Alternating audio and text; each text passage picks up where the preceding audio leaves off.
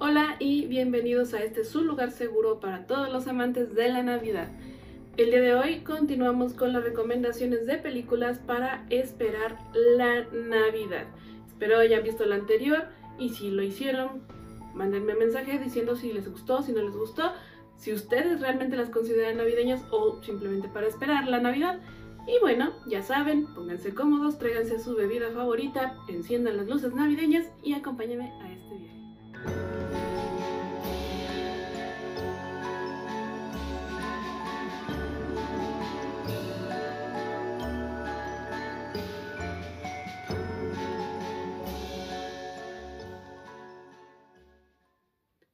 Los Gremlins es una película de Joe Dante, bueno, está dirigida por él, y fue lanzada en 1984.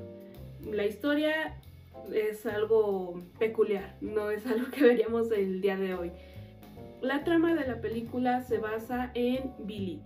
Billy es un muchacho que su papá le regala una mascota por eh, la Navidad. Pero esta mascota es algo extraña. ¿Por qué extraña? Pues para empezar, al señor no se la quería vender en uno de sus viajes porque le dijeron que no estaba preparado para una criatura como la que era la mascota. Al no, bueno, el dueño de la tienda no se lo quería vender, pero su nieto sí le vende la mascota. Pero le hace hincapié en tres reglas muy estrictas que después su padre se las dice a Billy. Y estas reglas yo creo que todos los que vimos esta película lo recordamos, que son... La primera odia la luz brillante, ya lo habéis visto. No debe darle jamás la luz del sol. La luz del sol le mataría. La segunda, mantenerle alejado del agua. No puede beber agua. No se os ocurra darle un baño. Y la más importante de las tres, nunca debe comer después de medianoche. Y pues sí, aunque el padre nos las dijo tan incisivamente, tan misteriosamente, pues a Billy le ocurrió un accidente. A todos nos pasan accidentes, pero no tan graves como a Billy, porque resulta que su reloj se averió. Y sí, le dio de comer después de la medianoche.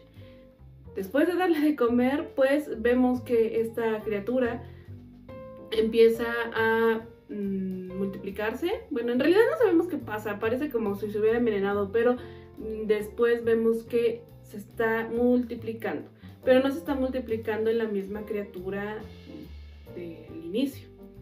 Vemos que deja de ser algo bonito y tierno, pachoncito, y se convierte en un monstruo, más parecido a un duende. Ahora, ¿qué es esta criatura? Bueno, al final nos lo dicen, pero le ponen de apodo o de nombre pero no se llama así realmente, o sea, solamente es como un sobrenombre, le dicen Gizmo.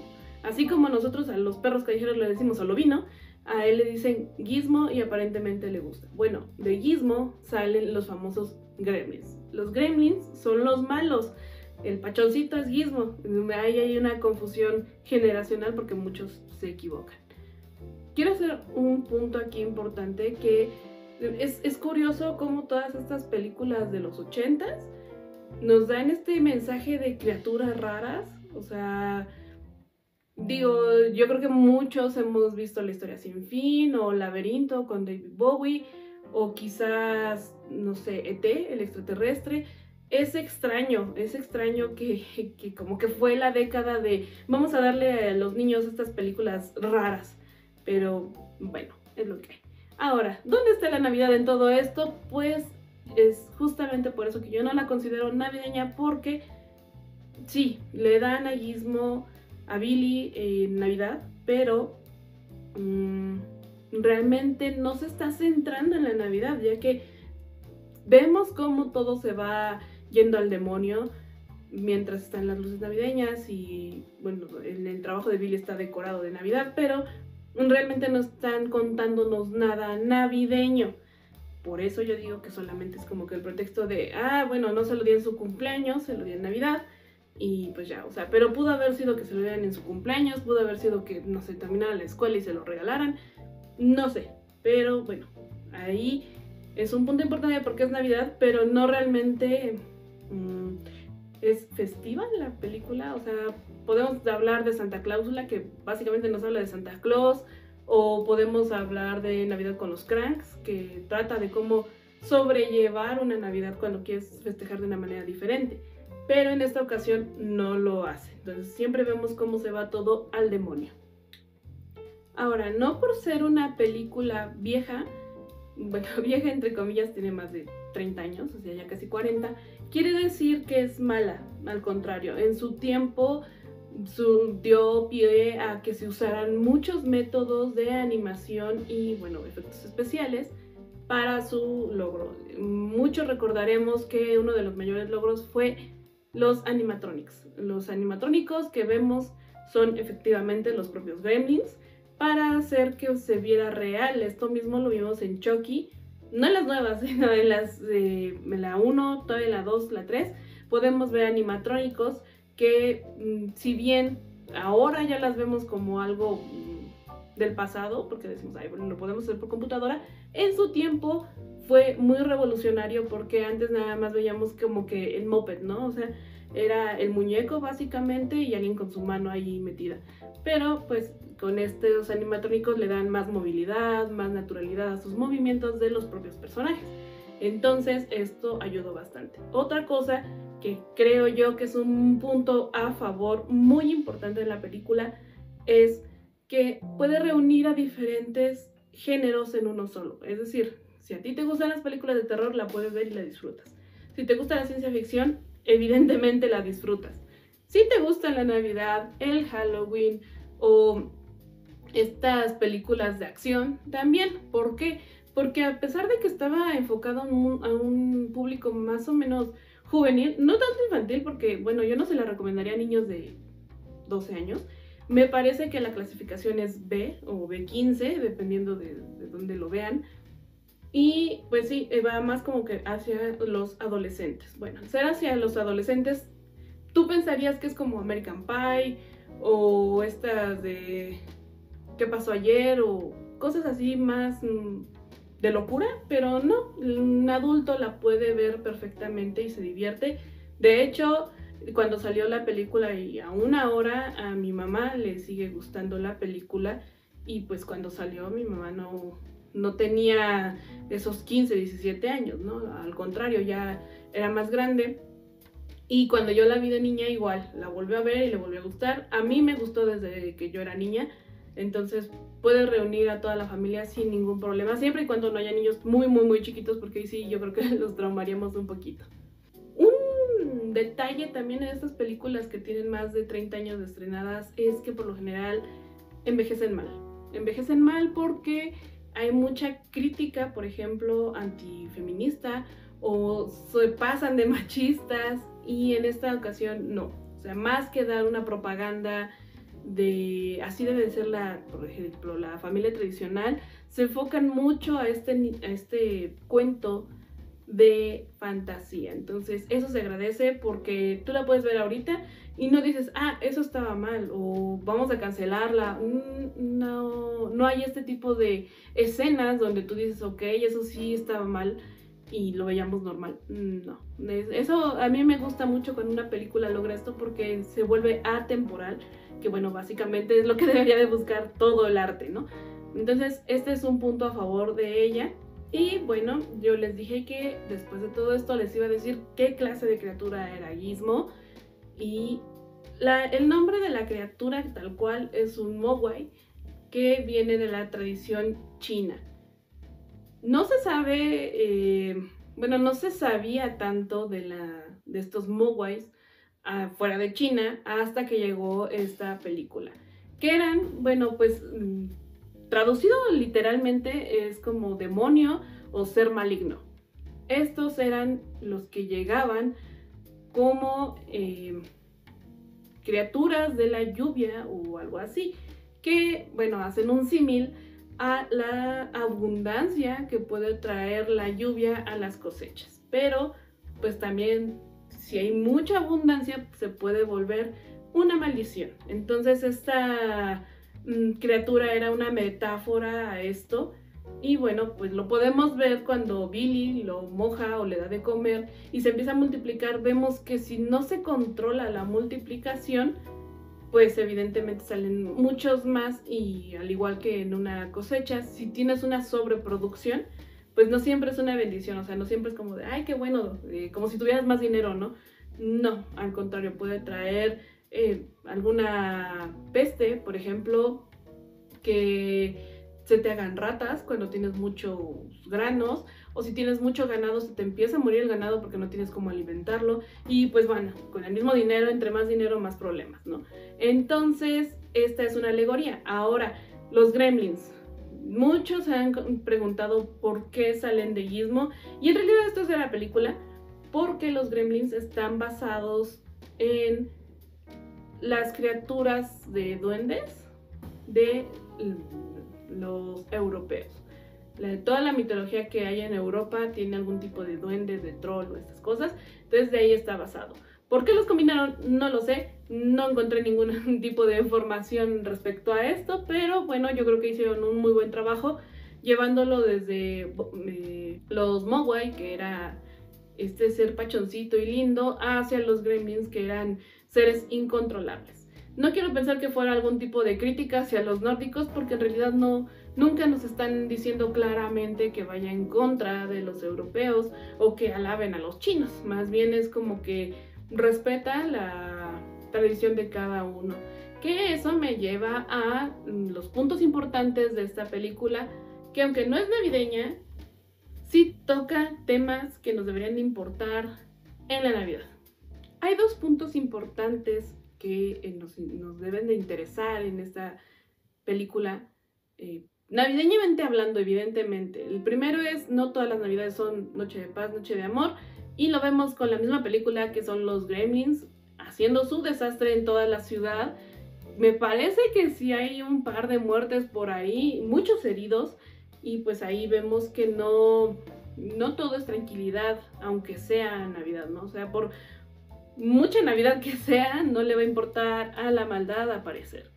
El segundo punto es un dato muy oscuro que creo yo que de niños todos lo borramos, o sea, no le dimos importancia, pero cuando ya eres grande pones atención a los diálogos y sí se pone un poco macabro.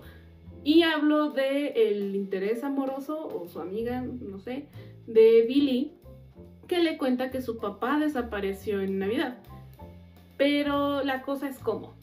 Resulta que era una Navidad típica de la niña en ese entonces y su papá había ido a trabajar y no volvió.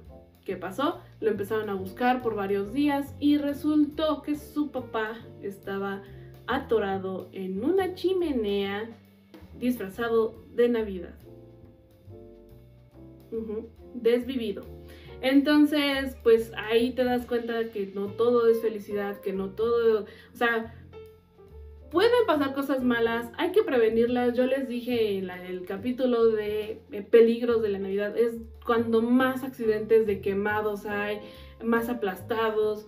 Muchos que llegan a urgencias son gente que se lastimó con cosas navideñas, entonces siempre hay que tener el ojo bien abierto.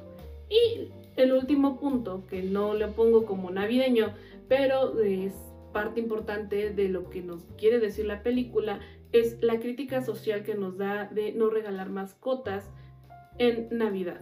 Así como su papá le regaló a Gizmo, vamos a poner que fuera un gato, vamos a poner que fuera un perro, últimamente hurones, ratones, cualquier ser vivo no se regala en Navidad. ¿Por qué? No porque los niños sean malvados, no porque mm, uno esté en contra de que tengan mascotas, sino que debes de saber cómo son tus hijos y si realmente lo vas a cuidar o no. Debe de ser más una responsabilidad, una forma de decirle al niño vas a madurar con esto, que en sí un regalo de ay qué bonito y mañana lo tiro. Se ha visto que durante febrero marzo, ya que nos pasó la emoción de la Navidad, hay muchos perros callejeros cachorros. Entonces, no regalen estos. Puede pasar lo de los gremlins si no se les cuida bien porque precisamente esto de la multiplicación de los gremlins puede ser la multiplicación de seres vivos callejeros que al final de cuentas se vuelven una plaga para todos. Esto mismo se ha visto, por ejemplo, con hamsters que los dejan libres y de repente empieza a haber una sobrepoblación de hámsters que luego se están peleando con los gatos, que están peleando con las ratas que ya existen. Y no nada más esto, sino algunas especies exóticas, como por ejemplo conejos, o sea, tipos de conejos diferentes, o algunos tipos de reptiles que de repente la gente dice, claro, lo voy a tener. Y cuando ya no lo quieren, lo quieren soltar. Pero lo sueltan en la calle o lo avientan por el excusado y bueno, ahí acabamos con flora y fauna de diferentes lugares. Entonces, no regalen mascotas, es el punto importante de esta película. Ahora, ¿por qué se me hizo buena idea hacer este video en películas para ver, para esperar la Navidad? Precisamente por el ambiente. El ambiente te da chance de eh, acordarte, de ver ideas de cómo quieres decorar, incluso ver cómo decoraban en los años 80 eh, a mí me gusta mucho esa inspiración de 80, 70, esa decoración y tratar de ponerla en mi casa. Entonces, este tipo de escenarios te pueden hacer recordar que ya viene la Navidad. También que la trama no se, se centre únicamente en Navidad hace que esta película se pueda ver en cualquier momento del año y que si tú tienes en casa a alguien que no le gusta tanto la Navidad, pues la pueda ver y la pueda disfrutar tranquilamente. Entonces tú podrás estar viendo los adornos, la música, porque también sale música navideña de fondo, y la otra persona pues es entrar en la trama. Entonces está muy bien para un sábado decir, bueno, ok, faltan más de 200 días para Navidad, pues vamos a ver esta película y tranquilamente la pueden ver. Ahora, su opinión es importante, déjenme su comentario si ustedes creen que sí es una película de Navidad, si no es una película de Navidad o si de plano la metemos en otro tema como Halloween. Muchos creen que puede entrar en Halloween por este aspecto de los monstruos, de las muertes, pero ustedes díganme en los comentarios.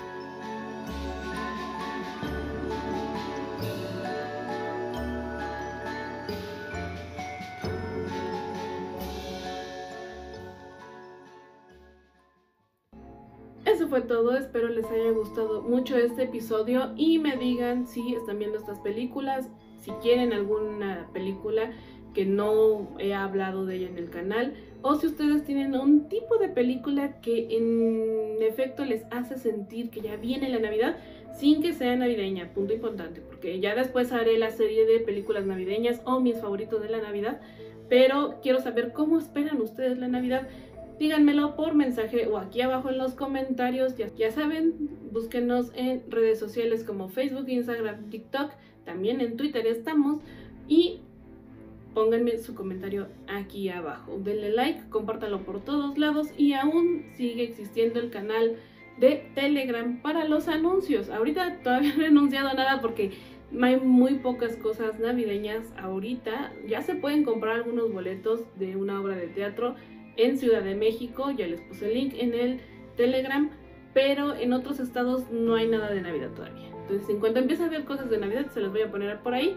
Y recuerden que también si yo veo una muy buena oferta en Amazon, se las pongo por ahí. Evidentemente de cosas navideñas, no les voy a poner otra cosa.